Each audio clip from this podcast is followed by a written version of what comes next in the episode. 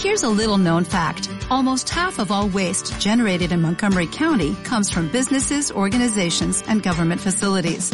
Reducing the amount of waste in your workplace will have a positive impact on our environment. It can also save you money on your disposal costs. Reducing waste and recycling at your business is easy to do and is the law in Montgomery County. Make it your business to recycle right. Learn more at montgomerycountymd.gov slash recycle right or call 311. Buenas tardes y bienvenidos a Discovering Tech Stories. Estos son los segundos en los que tarda en conectarse el programa, en lo que tarda en iniciarse, y así aprovecho también para saludar a Marcel Gozalvo, que es uno de los funders de Upground y el que llevó adelante con todo el equipo pues este proyecto, Discovering Tech. ¿Cómo estás? Sí, es Xavi. Buenas tardes. otra semana más tienes que aguantarme aquí.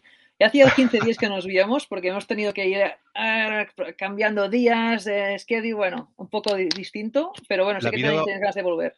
Claro, la vida 1.0, ¿no? Le llamo yo, que es las cositas del día a día, la familia, los hijos, lo que sea, que al final, pues bueno, tienes que ajustar horarios y es normal. Pero estuve pendiente de los programas, Eduard es un crack, tú eres un crack y cuando también está Jordi, es una maravilla veros y disfrutar de este espacio. Yo os voy a explicar qué es esto, dónde estáis y a quién vamos a traer, nos lo explicará un poquito más tarde Marcel. Bienvenidos a Discovering Tech Stories, el podcast donde damos voz a las historias de las personas que hacen realidad esta evolución tecnológica, los techis. Y nada de esto sería posible sin el soporte de Upground, el primer reclutador virtual.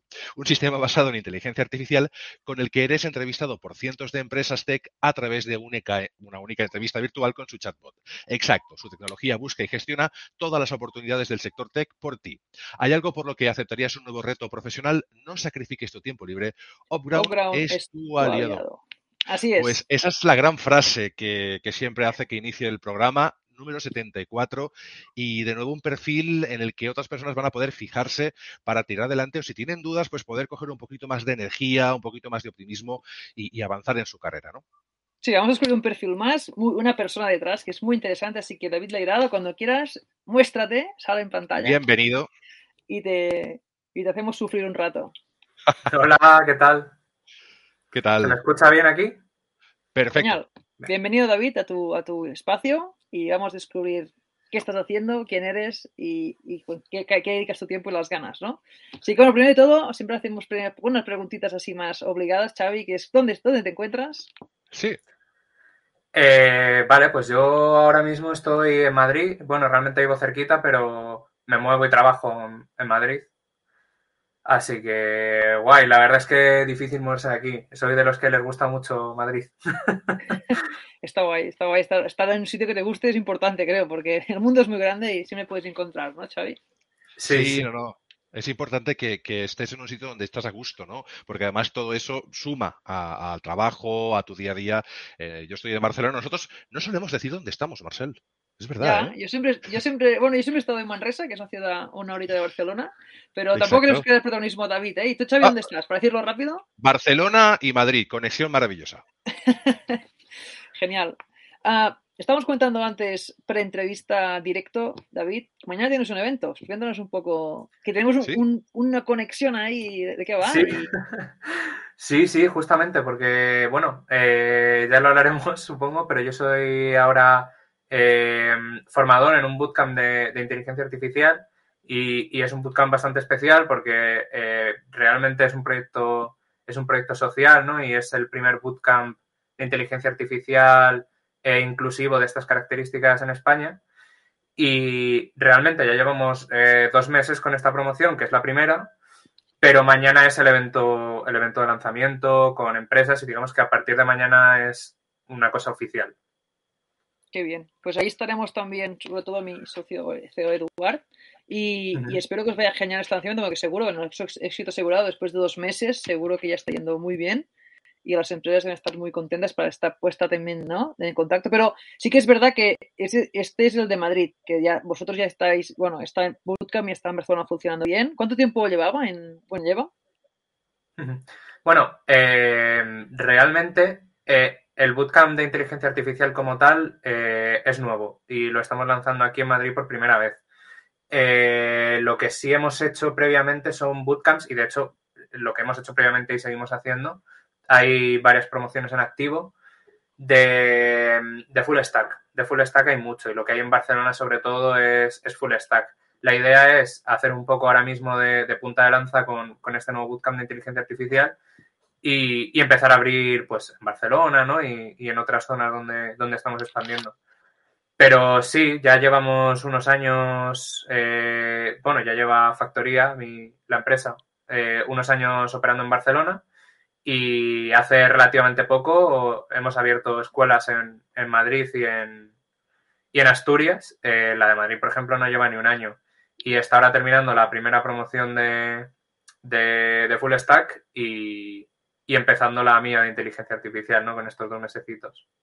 Yo, si me permitís, os voy a dejar, porque yo ya doy por inaugurada esta entrevista, ya estáis en faena, así que me retiro solamente en imagen, me quedo en sonido y me parece súper interesante el abrir nuevos eh, puntos, ¿no? Donde poder acudir para, para, formarse y para aprender de lo que, de lo que, bueno, al final es el futuro, ¿no? De este sector. Así es, Chávez. Yo quiero que si en mi época hubiera tenido ¿no? tantas herramientas, tantos ah, cursos ¿no? y tantas opciones, me habría pensado bien, porque sí que es verdad que el camino siempre de universidad creo que cada vez se está viendo más que no es, no es para todos y, no tiene que ser para todos. Así que, me parecen muy interesantes las propuestas. Bueno, hemos hecho un salto. Creo que me he saltado a David por encima y estamos hablando ya de Factoría F5, evento. Vamos a un poco atrás. Eh, nos gusta siempre empezar porque el podcast va de la persona también. Cuéntanos un poco quién eres o cómo te defines entre, entre ese sector ¿no? tequi tan, tan grande. Uf, qué pregunta. Yo, la verdad es que. Cada entrevistado lo, dice lo que quiere aquí. exacto, es la frase del perfil de LinkedIn, como está un poquito, es la subpregunta, ¿no? ¿Cuál es tu frase en el perfil? ¿Quién eres allí? ¿O quién eres en el mundo profesional? Sí, eh, bueno, a mí realmente me gusta definirme como programador de inteligencia artificial, eh, especialista en NLP, que es lo que yo considero que es mi campo y es lo que me apasiona, ¿no? Aunque al final cuando haces de esto un poco, eh, acabas tocando todos los palos, ¿no? Pero para mí el NLP es algo, es algo especial y es lo que considero que tengo mayor área de, expertise. Cuéntanos uh, para los oyentes que yo, yo seguramente me incluiría si no hubiera hecho Brown. Uh, ¿qué, ¿qué, es NLP a nivel de... O sea, perfiles ya como programadores de toda la vida de web, tal, backend, o bueno, o de, o de, esto, pero que de inteligencia artificial a veces pues hay como muchas sub, sub, sub bueno, subespecializaciones, ¿no? Entonces, en el P que consiste, y, y, también lo digo en tu, en tu trabajo actual, ¿no? Empresa. Claro, eh, bueno, NLP son las siglas en inglés del procesamiento del lenguaje natural y al final es la, digamos, el subcampo. A mí no me gusta decir que es como una rama de la inteligencia artificial porque no es de todo cierto. De hecho, yo siempre he tenido... muchos palos, ¿no? Mm. Claro, y de hecho siempre he tenido la idea de que el NLP es anterior a la, inteligencia artificial, ¿no? Eh, por ejemplo, la, primera tarea que resolvió un ordenador, que es la de la máquina Enigma, fue una tarea de NLP, ¿no? Que era descifrar esos, esos mensajes eh, cifrados. Así que realmente es un campo independiente, lo que pasa es que es un campo que se ha beneficiado como especialmente de la inteligencia artificial, ¿no? Entonces, digamos que de alguna forma como que lo ha absorbido un poco aunque sí que es cierto que sigue habiendo NLP fuera de la inteligencia artificial. Pero, pero sí, a mí me gusta verlo así. Eh, a rasgos generales sí que podríamos decir que, es una rama de la inteligencia artificial. Y bueno, ahora mismo, como decía, me dedico, me dedico a, enseñarlo eh, por varios frentes, como ya te conté. Eh, y hablaremos de eso, ¿no? Después, entiendo. Y sí, bueno, a grandes rasgos es eso. Sí, de hecho, tuvimos una entrevistada hace mucho tiempo, Carmen Iniesta, que también tocaba, ahora me ha venido a mente que hablamos también del NLP, del NLP, y es interesantísimo porque es, ahí necesitas, quiero, que viene más del, campo lingüista, ¿no? De lingüistas y filólogos, filólogos, lo digo bien, y toda esta parte, entonces, la, la parte de NLP de ella es, de, de es, la, es solo como la herramienta técnica para llegar a resolverlo, ¿no? Pero es interesante lo que comentas, que al final ha llegado ella y podemos ver más cosas, pero esto, ¿no? Este problemática y este estudio ya hace mucho tiempo que existe y totalmente. No sé si tú en tu día a día en el PESAS también tienes que estudiar, para que hagamos una idea, ¿no? No solo imaginarnos, imaginarnos de estudiar frameworks de, de Python, supongo en tu caso, esto lo hablaremos, ¿no? Eh, cosas técnicas, tecnicismos, ¿sabes? Entiendo que también toda una toda una parte de estudio de filológico o no sé cómo llamarlo. Sé si también te impacta o... Sí, bueno, pero aquí, eh, y eso sí que es como un rasgo común, ¿no? En el mundo de la, de la inteligencia artificial. Es, es, difícil saber los requisitos que necesitas para dedicarte a, a la inteligencia artificial, aparte de los, requisitos técnicos que has dicho, ¿no? Estudiarte ciertos frameworks y todo esto, sino que como toda esa cosa complementaria que hay alrededor, ¿no? Entonces, tanto como decir, oh, para dedicarte al NLP tienes que saber de filología. Eh, realmente en cualquier campo ¿no? de la inteligencia artificial, todo lo que sepas que no sea inteligencia artificial te va a ayudar muchísimo. Y no puedes saber a priori ni cuánto, ni, en, ni cómo, ni, ni en qué, ¿no? Uh -huh. Por ejemplo, yo trabajé en uno de, los, de mis proyectos con textos en griego antiguo y yo realmente no hablo griego antiguo, ni, ni, lo, ni lo entiendo bien. Es verdad que sí, lo, lo entiendo un poquito, ¿no? Por mis estudios, pero una cosa que me ayudó mucho es una cosa que me dijeron cuando yo estudié griego en la universidad, que fue una asignatura de tres meses, o sea, imagínate, no hablo griego. Pero la profesora nos contó una cosa de que, eh, bueno, pues el griego antiguo es muy parecido al griego, al griego moderno. Más parecido que el inglés actual al inglés del siglo XIX, lo cual se me quedó como muy grabado porque me pareció sorprendente. Mm. Y eso fue la clave de que yo pudiera hacer aquel proyecto, ¿no? Y era, es, es como un dato prácticamente anecdótico, ¿no? Así que realmente es eso, nunca sabes qué, qué te puede ayudar, ¿no? En este caso, pues saber griego, claro. Eh, que votos a la vida, que, que conocimiento, con, los conocimientos nunca están de más, ¿no? Uh, si, sí, si, son, sí, sí. Si la fuente de información es buena y son verídicos, siempre van bien, totalmente, David. Pues claro. saltamos ahora, David, profesional, programador de NLP, programador de IA, vale, ¿dónde te ubicas ahora, ahora mismo? ¿Qué haces no, para ganarte la vida? Te decimos así, aunque suena muy poco, poco divertido, pero ¿qué estás haciendo?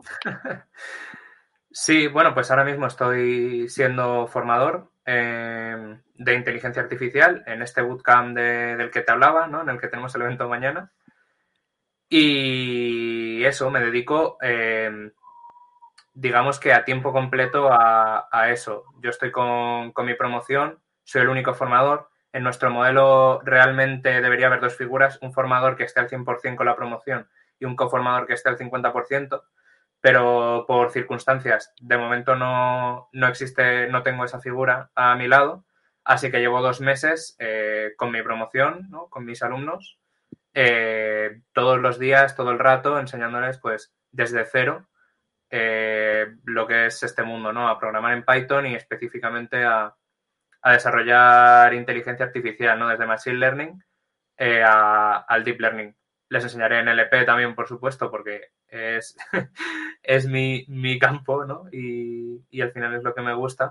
Pero sí, digamos que mi trabajo es ese, ¿no? Partir de con gente que no sabe nada de ordenadores necesariamente. Evidentemente algunos sí sabe cosas y tal, pero no es como un requisito y partiendo desde cero llegar a, a desarrolladores en inteligencia artificial.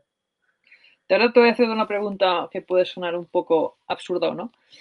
Uh, viendo tu LinkedIn, también pone qué es Saturday's AI de lo que has explicado. Estas dos cosas muy distintas. Tiene que ver con el Bootcamp, Factor F5. Um, cuéntanos qué conexión claro. hay o si no hay ninguna conexión, porque la verdad es que tampoco yo lo tengo claro y creo y, me, y quería que lo explicaras de tu voz. Porque sí, porque Sí, no, no, es muy distinto, pero es casi circunstancial, ¿no? O sea, no te lo he contado ahora porque me has preguntado que con qué me ganó la vida. Y con Saturdays no me ganó la vida porque Saturdays es una organización formada entera por, por voluntarios. Ah, qué bueno. Entonces, claro, todos los miembros somos 100% voluntarios, nadie se lucra, ¿no? Y eso es precisamente lo que tiene en común con, con Factoría, que al final es, eh, es una organización, digamos, con un cierto enfoque social, aunque de, un poco de otra manera Mientras que en Factoría nos dedicamos a formar perfiles en situación de vulnerabilidad social por unos motivos u otros.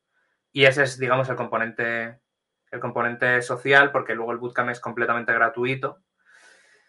En, en Saturdays, eh, el componente social viene de, bueno, la premisa en Saturdays es eh, intentar democratizar el conocimiento de la inteligencia artificial y para eso pues ofrecemos un, un bootcamp eh, a precios lo justo que necesitamos para cubrir costes. Es donde yo me formé, en Saturdays. Y como ves, he hecho algo de carrera, ¿no? Ahí. Y, y finalmente, en ese bootcamp de, de se desarrolla un prototipo de, de, inteligencia artificial que tenga impacto social, ¿no? Y digamos que el impacto bueno. social es un poco por ahí. Hay una cierta relación también mía a nivel personal, porque yo llegué a factoría gracias a, gracias a Saturdays. Claro. ¿Y cómo fue eso? Es decir, te, graduaste, o decirlo de alguna forma, o terminaste los estudios de Saturday y gracias a ello pudiste entrar en factoría o cómo, cómo, lo conectas? No, no, yo, eh, bueno, terminé graduándome en, en Saturdays con, con, mi proyecto, que además fue una propuesta mía, ¿no? Y es algo a lo que le tengo mucho cariño porque me parece muy chulo. Es lo de los textos griegos, ¿no? Que hablaba antes. Y empecé a trabajar en otra empresa, ¿no? Como, como desarrollador, sobre todo hacía backend, que es el motivo por el que me acabé yendo, que no me ponían nunca a hacer inteligencia artificial. Estabas, imagino, David, alzando la mano. tengo que poner, quiero tocar modelo, no. Uh, resta, no, quiero tocar modelo, no. y al sí, final, sí. ¿no? Totalmente, lo, sí. Lo he dicho un poco burdo, pero absurdo, pero un poco me imagino, ¿no? Sí, sí, sobre todo me tenían haciendo RPA y eso, RPA y backend, ¿no? Y, pero paralelamente eh, entré en Saturdays como formador de, NLP en, el itinerario de, Deep Learning. Entonces no perdí el contacto, ¿no? Y estuve como voluntario, que es lo que estaba haciendo el año, el año anterior. Y en, un momento, digamos, que la red de Saturdays compartió pues, que habían conocido una empresa que es eh, Factoría y que en Factoría estaban buscando un formador de inteligencia artificial. Y yo precisamente ya estaba un poco quemado en, mi trabajo, ¿no? Precisamente por todo esto de, jo, yo estoy formado en datos y no los toco, los, datos nunca. Y, nada, eché, eché, suerte, hice entrevista y, les gusté y me cogieron. Y eso es, digamos, un poco mi conexión, sí. Hostia, muy bien, muy bien. tengo que preguntarte sobre el proyecto de griego antiguo. Cuéntanos de, qué va. Es decir, ¿es para traducir para interpretar? ¿De, qué va este proyecto que, hiciste en Saturday's AI? ¿Qué te fue la...? Eh, no, no, no es, no es traducción, ¿no? Sino que, bueno, yo realmente lo que estudié en la universidad fue filosofía.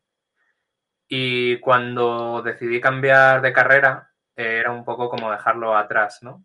Yo en ese momento, cuando decidí pegar el salto, pues no conocía esto de, pues, qué, qué campos hay dentro de la inteligencia artificial, a qué te puedes dedicar, a qué no.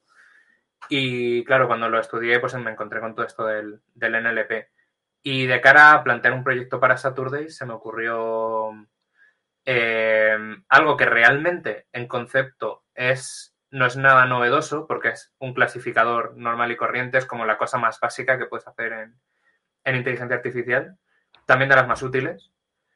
Y la idea era aplicarlo en un contexto de NLP a, a textos en griego antiguo eh, entrenando un modelo que supiera reconocer autores para, dado un texto nuevo que el modelo no había visto antes, supiera capaz de decir qué autor es, lo cual puede ahorrar eh, años y años de trabajo eh, si en una excavación aparece un texto nuevo, ¿no? Al final tiene que pasar por manos de muchos filólogos que tienen que iniciar una discusión y, y todo esto cuando sencillamente se lo puedes pasar a un modelo y en 15 segundos te va a dar una respuesta que va a ser bastante razonable. Nunca va a ser definitivo, pero si te dice que este texto es de Parménides, ya se lo puedes dar a un experto en Parménides y digamos que no empiezas desde.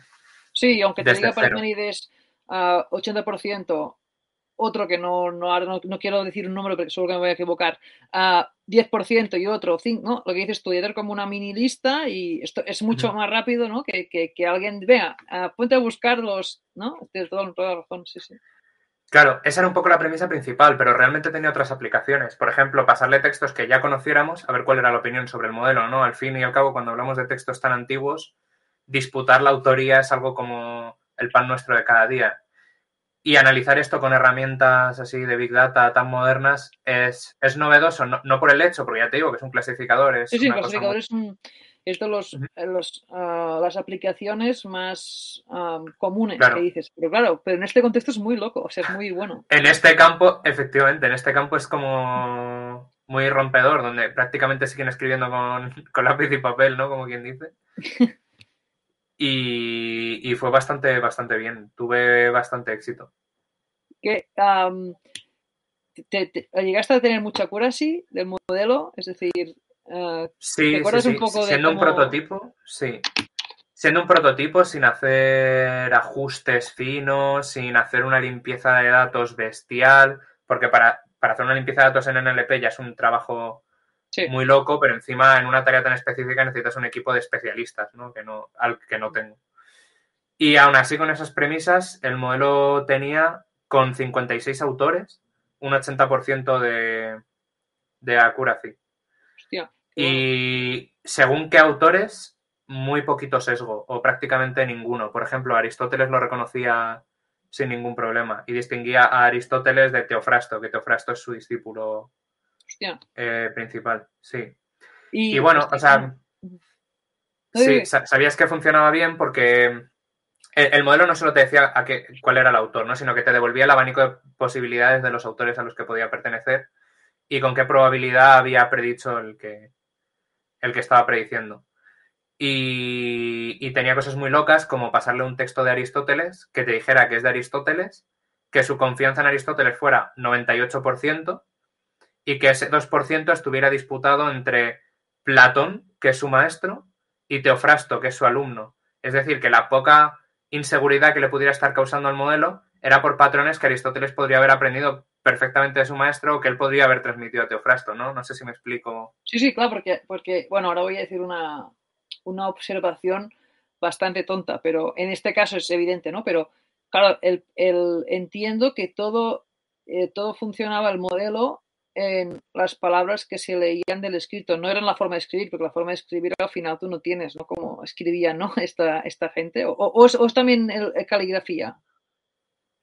Eh, no, no, no, solo por. sí, que me lo imagino que no hay, ¿no? Que no hay los. Pero te preguntaba porque sí que, claro, para, también para dar la vuelta de, claro, es solo las palabras que hay, el contenido de quién es, porque, pero entiendo que, que si, si aplicaras otra capa, ¿no? De caligrafía o algo así, aún sería más, pero supongo que esta es locura y sí, sí. Bueno, o, no, porque tú piensas que realmente si tuviésemos un texto que fuera, que no lo tenemos, pero si tuviésemos un texto que estuviera, digamos, escrito original a mano, eh, tú realmente no podrías determinar si ese texto, aunque sabes que es un texto de Platón, si lo ha escrito Platón, porque a lo mejor lo ha escrito un alumno suyo al dictado, o vete a saber, Totalmente, sí, sí, sí. Hostia, pues aquí hemos, hemos visto esta, hemos abierto esta ventana de, NLP, ya hemos entrado y hemos visto ya que es un proyecto, aunque sé que es de momento en, el contexto, ¿no? Ya de solo un proyecto en el final de, de bootcamp, se llama, bueno, de, curso de, de Saturday J pero, pero ya vemos la complejidad. De hecho, cuando entré en este, en este,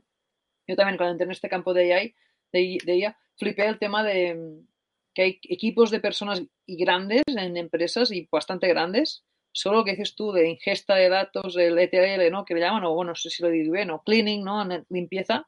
Y es todo un, conjunto de personas que realmente no tocan ni una línea de, código casi del modelo, sino es todo el preprocesado, que entiendo que muchas veces también estos problemas, por falta de tiempo, no puedes, ¿no?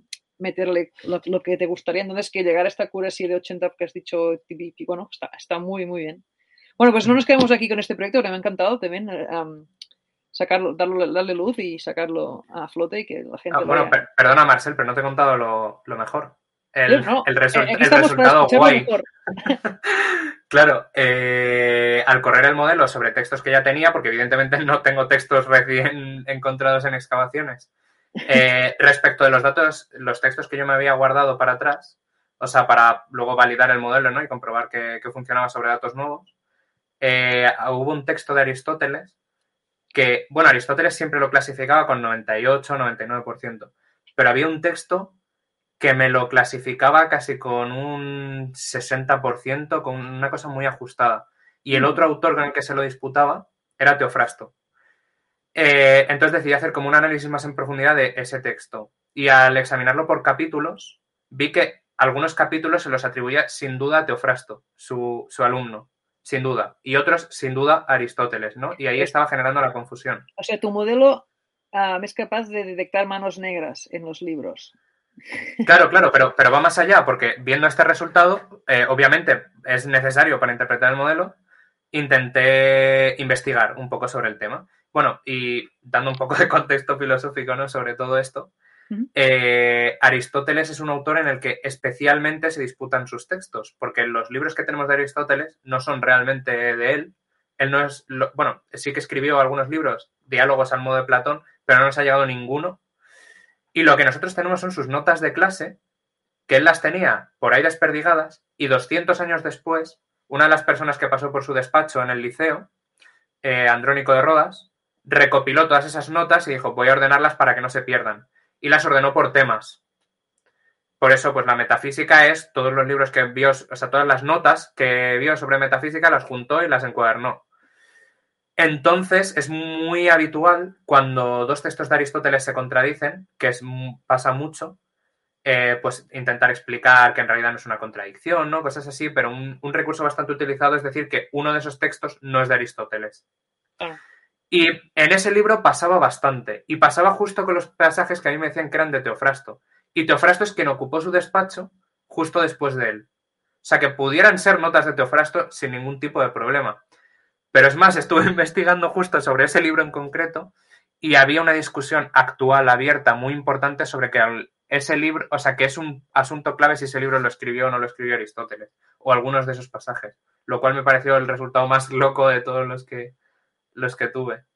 Hostia, sí, porque al final empezaste como un proyecto de, de ella, ¿no? De, de, forma inocente y mira, con ganas de probar un poco de NLP y terminaste con una, ¿no? una solución bastante fidedigna que puede resolver enigmas eh, interesantes de, que hay hoy en día planteados. No sé ¿Has llegado a contactar con, con alguna comunidad científica o no sé cómo hacerlo esto? Yo no tengo ni idea, pero...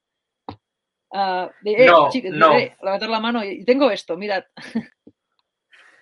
No, porque eh, ya he tenido algún problema un poco relacionado. Sobre todo cuando intenté hacer ese, ese proyecto necesitaba datos, mm. contacté con, mi profesora de, de, filosofía griega y todo esto para saber de dónde podía yo sacar esos textos. Y la respuesta que recibí fue bastante, bastante despectiva, bastante negativa. Y digamos que se me quitaron un poco las ganas, ¿sabes?, de volver. Así que es algo que tengo un poco aparcado. Eh, la verdad es que muchas veces lo pienso y digo, ojo, algún día debería hacer eso, pero tengo la impresión de que no sería muy bien recibido, la verdad. Además que yo he salido de... Sí, has abierto un, tema interesante, ¿no? Que una cosa es la tecnología y la otra la sociedad. ¿Cómo, cómo la sociedad es permeable o no a la tecnología y las puertas que te encuentras abiertas? Aunque la tecnología alguna vez, ¿no? Algunas veces puede ser mejorar, a veces no, ¿eh? Pero como comentas, por ejemplo, parece que podría ayudar mucho a investigar X o resolver X, X enigmas, ¿no? puede ser que nos puede ser que la gente sea muy reacia ¿no? a, esto o que sí, sí, es, un, es un tema interesante. Claro, una cosa que me echa mucho para atrás es que cuando yo estudiaba la carrera, yo estudié inteligencia artificial en la carrera en filosofía, aunque no lo parezca. ¿Sí? No desde un nivel técnico, sino desde un nivel filosófico, ¿no? En filosofía de la mente, en filosofía del lenguaje, es un tema, ¿no? Y hay muchos filósofos participando en la discusión, como Searle y todo esto. Y fíjate que en filosofía hay pocos contextos, eh, consensos, pero hay, hay un hay bastante consenso precisamente en un rechazo, pero como muy visceral hacia todo lo que sea, sí, sí, hacia todo lo que sea inteligencia artificial. Y yo me he movido también un poco en ese caldo, ¿no? Y yo sé lo, despectivo que es un poco el enfoque hacia estas tecnologías, sin conocerlas realmente, porque yo, que también participé de eso, eh, cuando lo conocí dije, pero es que esto no, no tiene absolutamente nada que ver con, con todo lo que yo he leído. Qué bueno. O sea, estás, has estado y estás a las dos caras de la moneda y ves como claros oscuros, ¿no? En ambos lados y puedes como hablar un poco más en propiedad, que si no cada uno, son dos polos enfrentados que no se, no se escuchan y ya está. bueno. Hablamos de... ahora, profesor, pero ¿en qué momento hiciste el chip? porque me has hablado de, bueno, voy a aprender en el PI. sacaste este proyecto de la hostia que parece que aún culea, ¿no? Tiene como unas cosas así site, projects y tal, bueno, site, effects, y después backend developer, bueno, o developer, de hacerlo rápido. ¿Y en qué momento dices, bueno, pues, ¿por qué no me meto a profesor? O, o cuando, y, esto yo, ¿cómo lo viste? ¿O fue un poco natural? De... Bueno, yo ya tenía esa inquietud cuando, cuando estudiaba la carrera, o sea, cuando yo estudiaba filosofía lo que quería era ser profesor. Y ah, además, ya, he participado, ya participé como en proyectos así sociales por el estilo y es muy gratificante. Cuando estaba en la carrera, eh, durante bastante tiempo estuve organizando un taller de diálogos filosóficos para la Asociación de Parados y Precarios de Madrid. Y, y er, era un interés ¿no? que yo tenía. Y cuando, cuando terminé Saturdays, que empecé como, como, como profesor en Saturdays, pues era algo que me que disfruté un montón, ¿no? Y me gustó, me gustó un montón. Luego, claro, cuando, cuando recibí esa noticia, ¿no? Como de Saturdays, oh, en esta empresa, yo estando quemado en mi trabajo, y, oh, en esta empresa están buscando un formador en inteligencia artificial, es como, joder, tengo que, tengo que aplicar, ¿no? A esa, a esa oferta. Y sí, sí, sí, así fue. Muy, muy, joder, qué guay, qué guay. Pues así que, así que hiciste tú, como que te viene ya de antes, te metiste en, en tech, pero después te fuiste, claro, porque entiendo que era profesor de filosofía al principio, no era profesor de, de IA. Es decir, fue como, se fue como cocinando, ¿no? El, el, el, tema. Así que, mira, y al final veo que ahora mismo conmigo trabajas de lo que, de tu pasión, podemos llamarlo así, de tu vocación, o lo que, te, que, lo que sientes. Y esto creo que, bueno, um, que es que es muy importante y relevante y creo que los, alumnos como, así lo pueden ¿no? Recibir. Claro, sí, porque por un lado eh, estoy enseñando, digamos, en lo que es mi trabajo principal, ¿no? En lo que hago de lunes a viernes. Y luego además en Saturdays, eh, como habréis visto en LinkedIn, eh, el año que viene, o sea, este, este año no, porque ya, digamos que ya hemos empezado con ello, eh, soy eh, soy Co-City Leader ¿no? en Madrid. Entonces la, la, edición de este año la organizo yo con, con, mi compañero con mi compañero Jorge. Entonces es algo como que de lo que estoy muy, muy orgulloso y me siento muy contento porque tengo una especie de deuda de agradecimiento con Saturdays, ¿no? que fue el sitio donde yo me reciclé y donde descubrí este mundo que realmente me, me apasiona. Totalmente. Es el, el, que te abre una puerta y que puedes como...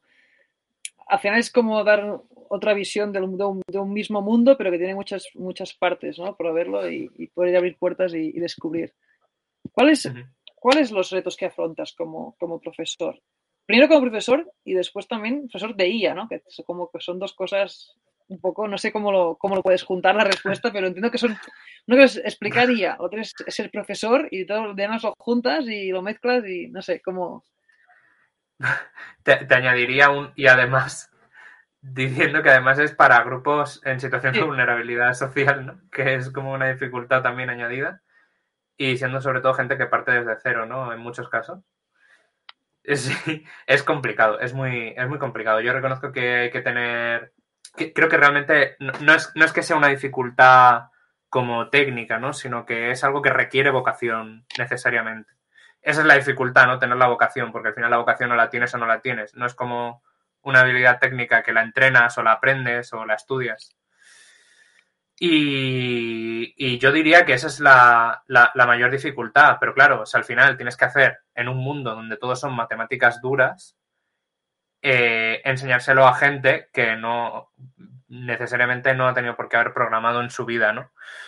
Pero creo que yo, yo, creo que la clave está en no dejarse caer por, por, paternalismos, porque al final, digamos, que invocas una serie de dinámicas que, que, no son negativas. Y yo pienso que al final la clave es confiar al 100% en, en tus alumnos.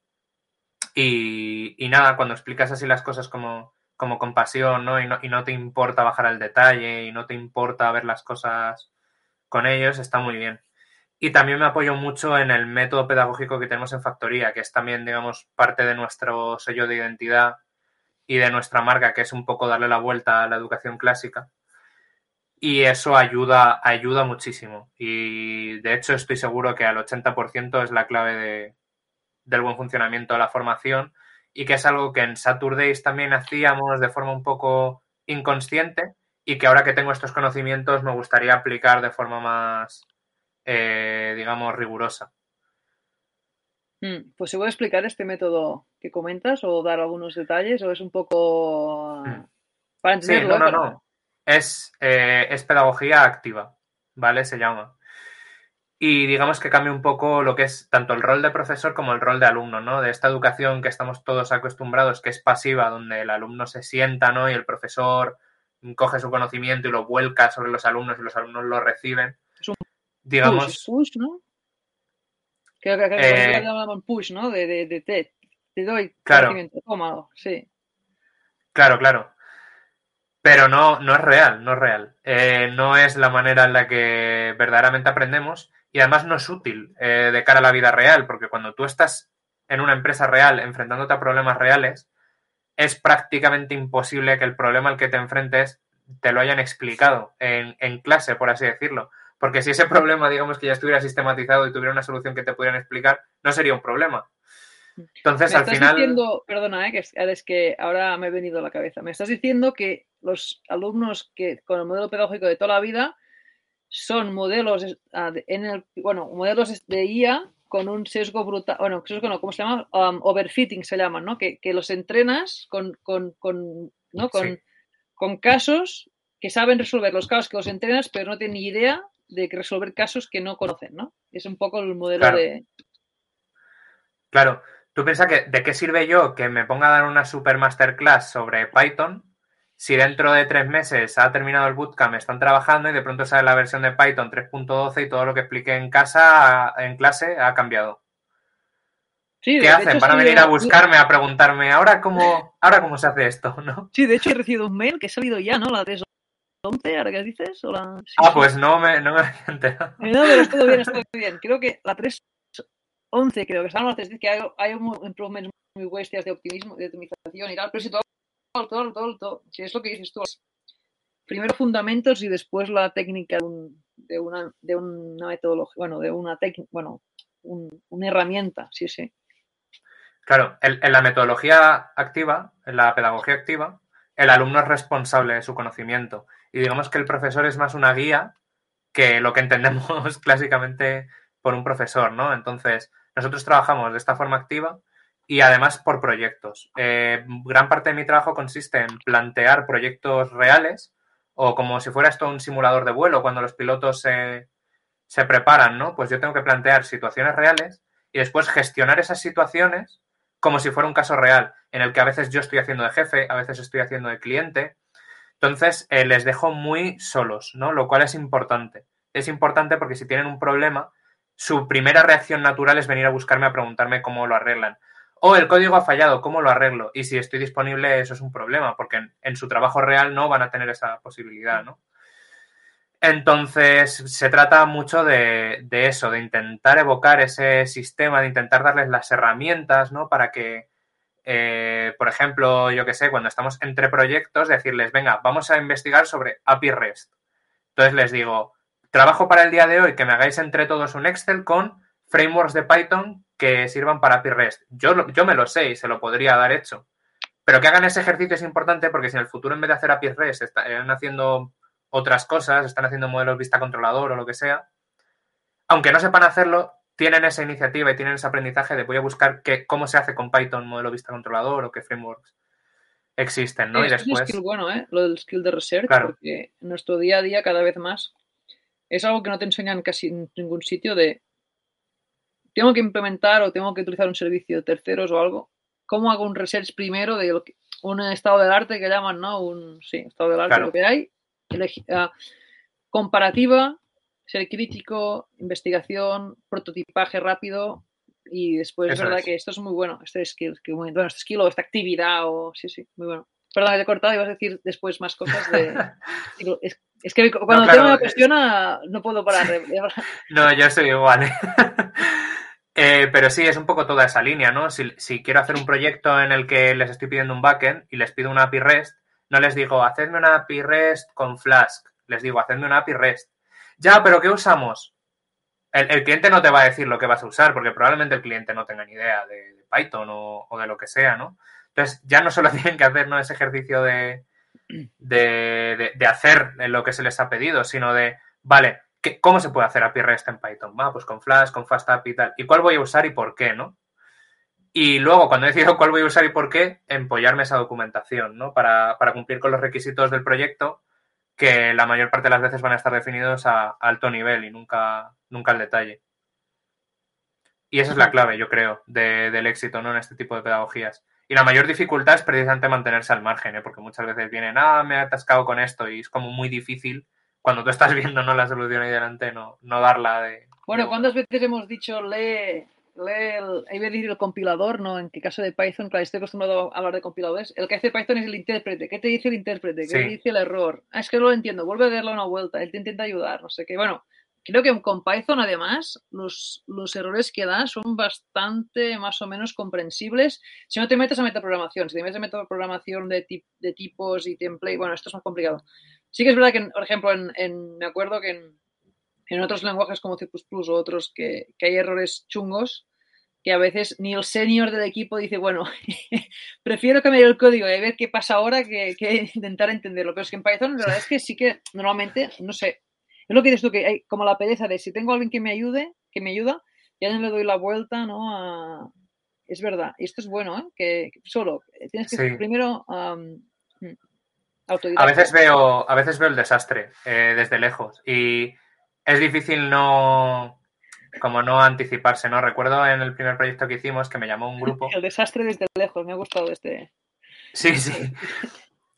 Eh, yo les había insistido mucho en Git, en, en, que fueran claros con Git, que hicieran commits habitualmente, que los mensajes fueran descriptivos, todo esto. Y para que llevaran un control de versiones adecuado, ¿no? Y justo estaban en un caso en el que habían hecho algo que no les gustaba y querían volver a un commit anterior y decían que habían encontrado un comando que es git reset menos menos hard. Y me dijeron, ¿es esto lo que hay que hacer? Y yo le digo, a ver, enseñadme el log de cuáles son los commits que habéis hecho. Y había muy pocos y muy poco descriptivos, ¿no? Entonces me dijeron, ¿pero es esto lo que tengo que hacer y lo tengo que hacer aquí? Y yo les dije, pues no sé, ¿qué te dice que, que sirve? Pone que sirve para borrar esto. ¿Es lo que tengo que hacer? Mmm, tú sabrás, vale, vale, sí, sí, sí. Y yo ya lo, o sea, yo estaba viendo lo que iba a pasar desde lejos. Y reset menos menos hard. Ahí va, he perdido, he perdido el proyecto, no era este commit, ¿cómo lo recupero? Y yo, no, no, has hecho git reset eh, de, los, de los duros, esto ya no se recupera y tenéis la entrega en dos días. Hasta luego, chicos. sí, pero y está se bien. Se van a acordar claro, que es git claro. reset. y, des, y, desde entonces no les ha vuelto a pasar. no, no. Um... Y, y, está bien que lo hagamos así en el bootcamp, porque esto les podría haber pasado en, en una situación real de trabajo y hubiera sido grave. Mm. Y en el bootcamp, precisamente por ser algo como simulado, ¿no? Como en un simulador de vuelos y te estrellas no pasa nada, ¿no? Y es un poco la premisa. Sí, es que, es que está genial este tipo de actividad de pedagog no sé, pedagogía activa, has comentado. Me encanta y creo que es teníamos que aplicarla mucho más porque al final es, a ver, un bootcamp, a diferencia de la universidad, es como preparar para el entorno laboral casi, ¿no? No, no vas a, a estudiar es. para estudiar, ¿no? Y, y, y, me parece muy, no sé, lo veo muy, muy, muy interesante, la verdad, y, y creo seguir muy, haciendo muy buen trabajo, aunque veo que también, no sé, ¿cuál, cuál destacarías que es el, um, el obstáculo mayor que tienes? Aparte de que comentas de código, de su, su falta de tiempo, supongo, ¿no? En, en, uh, en casa en, para estudiar o para... O que algunos que ¿Qué, qué obstáculos te parece más? ¿Qué, qué te pasa a veces? Para, por eh, que, que, cada uno de los perfiles que tengo como alumno son muy diferentes. Cada uno es muy diferente. No hay una receta que sirva, ¿no? Es cada uno hay que adaptarlo. Claro. Y, y, precisamente, pues eso, con perfiles de vulnerabilidad y todo esto, pues eh, eh, tiene un poco ese, ese factor, ¿no? Añadido de dificultad. Y claro, eh, de momento tengo una falta de, coformador, ¿no? Como te contaba al principio, que es una figura bastante importante, ¿no? Sobre todo para ayudar a lidiar con esas cosas. Que bueno, ya estamos, ya está prácticamente solucionado, pero, pero así, ¿no? También, también pesa, ¿no? Y al final meterse en una materia tan difícil, con personas tan diferentes, en tan poco tiempo y desde cero, eh, digamos que casi que la mayor dificultad es que todas las dificultades se amontonan, ¿no? sí, sí, sí, hay una, sí una pila de, Sí, sí, claro, es, es, lo veo complicado. Um, bueno, aquí te hemos ubicado bastante como, como profesor, hemos hablado mucho de... Que me, ha encantado, la verdad, descubrir esta parte, seguro los oyentes lo, lo, ha encantado también, esta parte de, de, pedagogía activa y cómo, cómo dais este, esta formación mucho más enfocada al mundo laboral y al final como, bueno, educar a gente, bueno, personas más independientes. Aunque puede ser que, se, que salgan con menos conocimientos para hacer una, una aplicación web con Node.js y React en tres semanas, sabrán cómo hacer una aplicación web con distintos problemas, distintos stack, evolucionar de una forma mucho más fácil. Creo que aquí es el, es el punto muy bueno. Sí, sí. Muy bien, David, pues sé que cuando nos conocimos Uh, me sacaste un TFM sobre un generador de poesía. Estoy. ¿Me, me recuerdas también? Sí, sí, sí. ¿Cómo, eh... ¿cómo conectamos todo esto? Me han explicado. Eh, me gustaría uh, que ¿Cómo llegaste a hacer esto y por qué? Eh, espero que no nos esté viendo nadie que venga al evento mañana, porque es una sorpresa para mañana también. Ah, pues nada, Pero... no, pues no, no, si no... No, no, no, sí, sí. No, no, va. No sabía que era... No creo que esté viéndolo. Que era para mañana, la verdad, no, no tenía ni idea. Sí, no, no, no, no creo que no, no, no hay problema. O sea, tampoco es una cosa tremenda, ¿no? Pero eh, sí, eh, he intentado un poco combinar el hecho de que me pidieron una actividad ¿no? para el evento de mañana con que tenía que hacer un TFM y decidir hacer las, las dos en una. Y sí, bueno, un poco la, la, la, premisa de todo eso era esto que, es ahora que está ahora tan de moda, ¿no? Esto de las sillas generativas y, también porque es como muy chulo, ¿no? Con, con, todo este auge de Dalí, de Stable Diffusion, de Bois, la inteligencia artificial haciendo arte y tal. Y, y, yo he escrito mucha poesía y dije, claro, como a mí me gusta el NLP me gustan los textos, y llevaba mucho tiempo sin hacer un proyecto de estos míos así chulos, ¿no? Como lo de los textos griegos. Dije, pues voy a ver si puedo entrenar yo un generador de, poesía en español. Y bueno, ese ha sido mi, mi TFM. Eh, con bastante éxito también, tengo que decir. Yo pensaba que no, que no iba a conseguir gran cosa precisamente porque la, la poesía es como muy, es muy difícil, ¿no? O sea, tampoco sé qué patrones iba a encontrar la inteligencia artificial si no lo sé ni yo. Pero se ve que los ha encontrado porque se le da, se le da relativamente, se le da relativamente bien. Estás encontrando más inteligencia que artificial, ¿no? Es lo que a veces que, ponemos con, cuando decimos inteligencia artificial es como, bueno, es algo que yo ya controlo, que espero lo que, ¿no? Y ahora ya haces algo inesperado, ¿no? Sí, sí, sí, justo. Justo la última versión que entrené hace, pues eso, como una semana o así, intentando mejorar, porque es verdad que al principio le, le pasé un pequeño test de Turing y lo pasó con bastante dignidad, tengo que decir. Eh, pero aún así, digamos que cuando se le notaba lo artificial, se le notaba mucho, ¿no? Y he conseguido, he conseguido limarlo a base de, hacer una, mayor, una limpieza un poquito más fina. Suele ser que, ya, si sabes algo de inteligencia artificial, ya sabes que casi siempre el problema es limpiar los datos. Y en este caso sí ha sido, ha mejorado una, barbaridad. Y mañana vamos a hacer en el evento un juego relacionado con eso. Bien, bien, bien. Qué, qué guay, qué guay.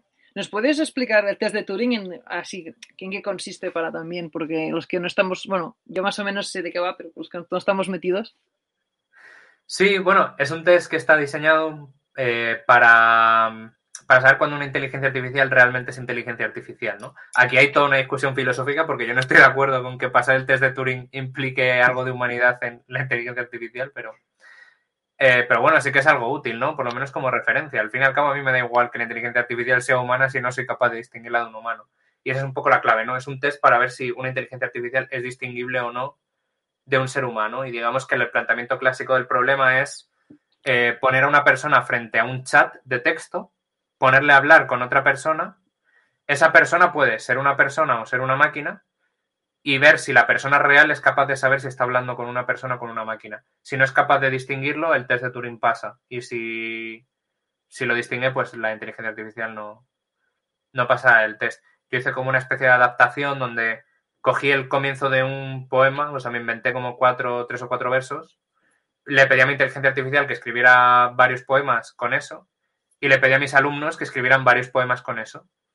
Me hice, me hice un form de Google y lo fui pasando lo fui pasando por todas partes que conocía a ver, a ver cuánta gente acertaba y todo eso. Y estuvo bien, se me formó una gaussiana chula. Eh, lo normal era que no todo el mundo lo adivinara todo. Que lo normal es que más o menos el 70% de los poemas supieran si era de persona o de inteligencia artificial pero como que un 30% no fallaban, se equivocaban, pensaban que era de IA y era de persona, o pensaban que era de persona y era de, de IA. O sea, en breves veremos un libro de poesía firmado David Leirado y en realidad habrá sido una noche, ¿no? Un viernes, que habrá sido ahí. Claro, claro. y, nunca lo sabréis. Nunca lo... bueno, creo que la gracia de comprar el libro será para averiguarlo, para si somos capaces de averiguarlo, ¿no? Y al final pues poner la solución. Bueno, te doy ideas. Pues David, vamos a una, parte más técnica. Cuéntanos, ya que este proyecto creo que como es el más recién que tienes y, me parece, bueno, brutal. Ah, ¿qué, es, qué, ¿Qué framework has utilizado? ¿Está?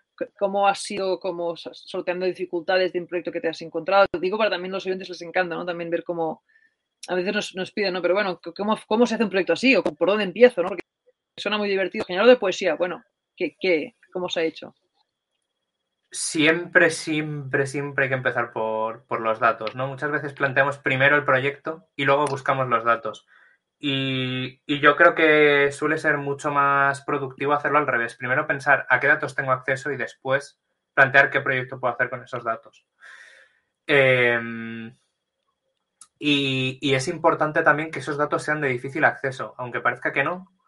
Si cogemos datos que son de fácil acceso, probablemente nuestro proyecto no sea original, porque si ya son de fácil acceso es porque alguien los ha recopilado. Si alguien los ha recopilado es porque quería hacer algo con ellos, ¿no? Eh, fue un poco la, gran dificultad del, clasificador de textos, ¿no? Conseguir todos esos textos. Y también ha sido un poco la dificultad aquí, ¿no? Encontrar una página web que tuviera como recopilación de muchísima poesía en castellano lo más variada posible para no hacer ese, ese overfitting, ¿no? Y que al final la IA aprenda a imitar a un autor en vez de hacer poesía en general.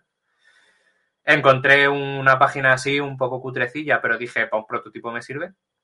Y construí un scrapper para bajarme esos datos, ¿no? Eh, tengo mucha experiencia.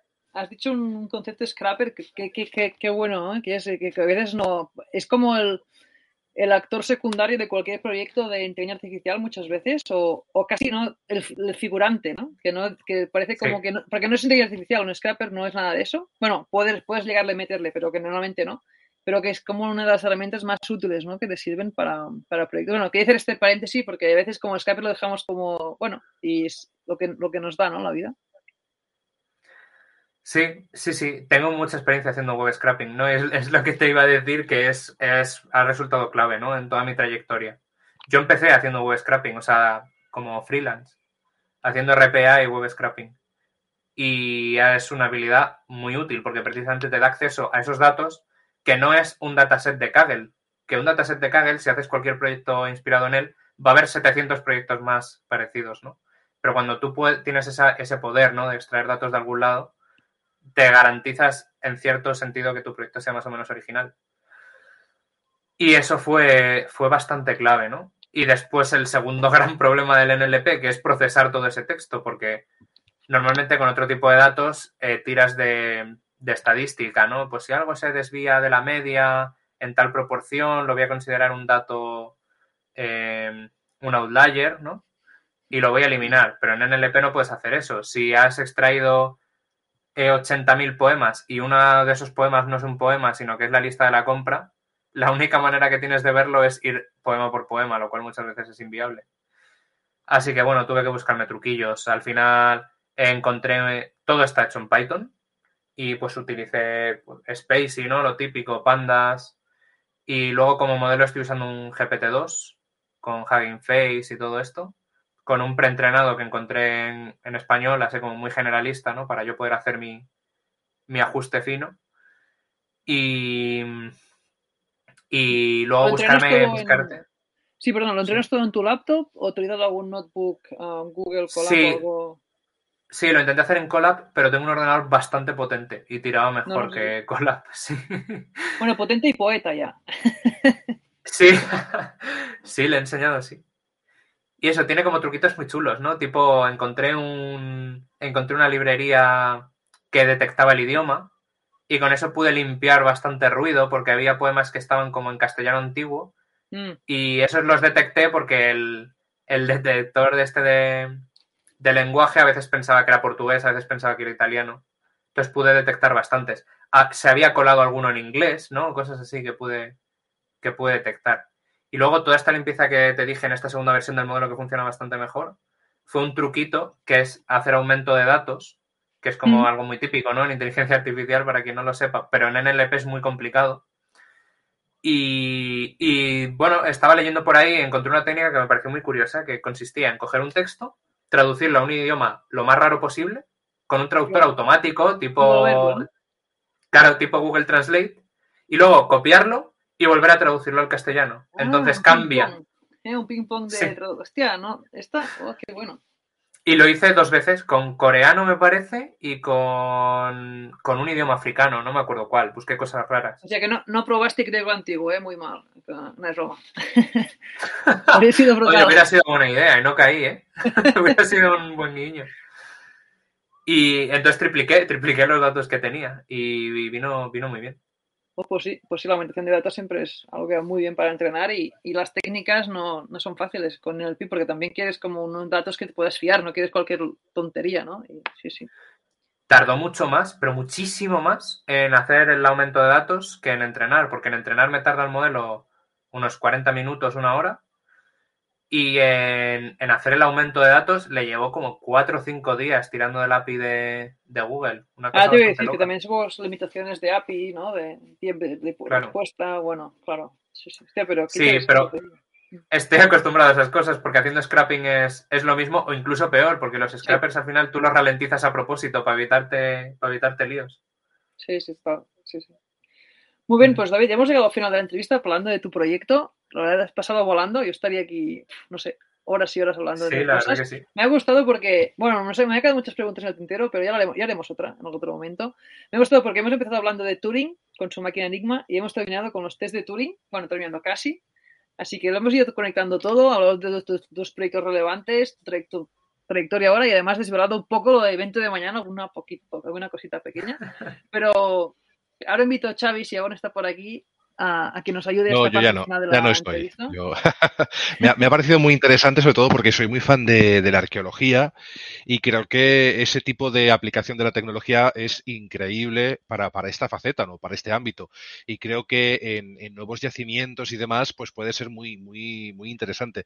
Y luego que también se está usando incluso para, para tecnologías más del día a día, como la propia traducción o demás, que hay motores de traducción que están aprendiendo, ¿no? Con todo aquello que uno va trabajando en el día a día y cada vez van afinando más esa traducción, ya no solo por la traducción en sí, que seguramente sea ya buena de base, sino que se adaptan a los eh, gustos o preferencias del usuario, lo cual es una parte interesantísima de la tecnología, ¿no? de la inteligencia artificial en general. O sea que yo que soy un poco outsider, me parece fantástico y apasionante porque soy muy fan de todos los temas que se han tocado, incluida la Segunda Guerra Mundial, del cual pues me declaro un, fan eh, increíble, ¿no? Y de, esa máquina Enigma que, bueno, que fue un quebradero de cabeza eh, para los aliados y que luego, bueno, pues se consiguió lo que se, lo que se consiguió pues gracias a, Turing. Eh, yo tengo que hacer una pregunta, ¿no? Me parece. que es la pregunta de la semana.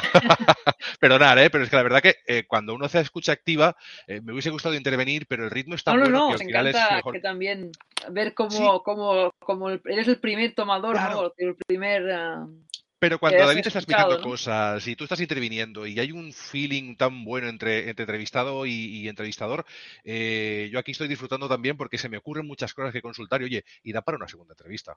¿Por qué no? Hmm. Eh, en cuanto a las preguntas eh, enlazadas, la pregunta puñetera que le llamamos nosotros aquí, las preguntas enlazadas siempre son una pregunta que lanza uno de nuestros invitados al siguiente que viene a nuestro espacio. Y en este caso fue Pablo Lacovino, que nos dejó una consulta o una pregunta que es cuando eras chiquito, ¿qué querías ser en su momento y te quedó en el tintero? Tú, David, precisamente que te has movido por diferentes ámbitos. Qué, buena pregunta, ¿eh? sí, porque además yo he sido muchas cosas y he querido ser muchas cosas. Pero yo, creo que, claro, porque también aquí un poco es la gracia, ¿no? Y la anécdota. Y, y, hay una cosa que siempre me recuerda a mi madre, es que cuando era pequeño decía que quería ser eh, médico turista surfista. Y, no he sido ninguna de las tres cosas al final. ¿Médico surfista o? médico turista surfista. No, no o. Las tres ah, cosas. Ah, como si fueran una. Claro, claro. La fusión definitiva. claro, claro. Estoy, pensando el bootcamp que tengo que crear para esta gente.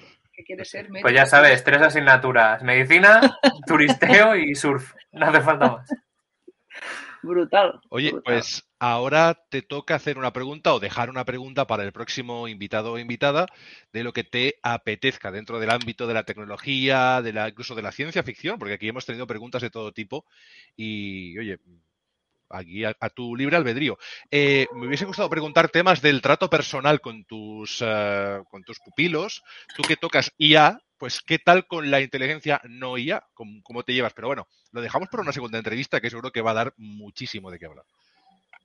Vale. Sí, sí es Xavi, porque la verdad es que... Oh, y el miedo que tiene la gente ¿eh? a la IA. Los miedos de hoy que nos van a, quitar el trabajo, no, no, es, es, un, es un plus que te va a ayudar en, lo que ya sabes y, al final no hay que tener miedo a avanzar. Creo que es un poco lo que aquí intentamos explicar a la gente en general, ¿no? A, crecer, a aprender, a compartir. Vale. Te estoy dando tiempo ¿eh? para que te la pienses esa pregunta. Sí, ya la tengo, ya la tengo. Perfecto, pues cuando quieras.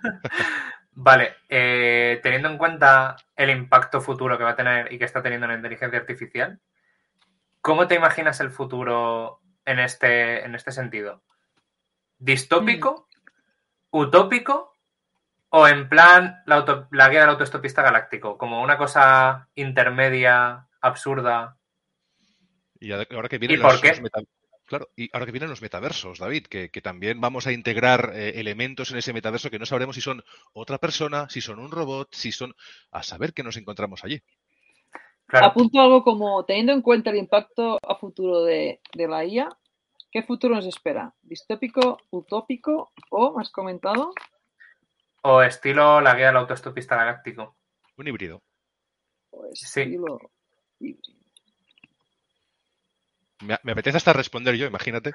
Así que es una magnífica pregunta que dejamos para nuestro invitado de la, o invitada de la semana que viene y yo creo que da muchísimo juego. La IA yo creo que es ese un poquito ese límite que- al que queremos eh, llegar o que queremos mejorar y que todavía en los videojuegos no acaba de ser todo lo de... Porque la IA a veces es tan perfecta en algunos videojuegos que se nota que no son humanos. ¿no? Entonces hay que no hacerla tan perfecta, hay que darle un punto de torpeza para que entonces dudes si es una persona, si no es una persona. Eh, Me parece muy interesante todo ese ámbito. Sí, Xavi, así es, y hay mucho campo por recorrer, pero cada día, cada día va a ser más, ¿no? En nuestro día a día y, y nos puede ayudar muchísimo. Pues dejamos aquí la entrevista, hayamos cumplido la hora, me quedaría aquí con, con David Xavi bueno, toda la tarde, pero Sin tengo duda. que hacerlo aquí. Así que nada, muchas gracias David por venir, también Xavi como siempre, este, por estar en el programa y nos vemos la semana que viene. Saludos y un abrazo. Adiós. Hasta luego. Hasta luego.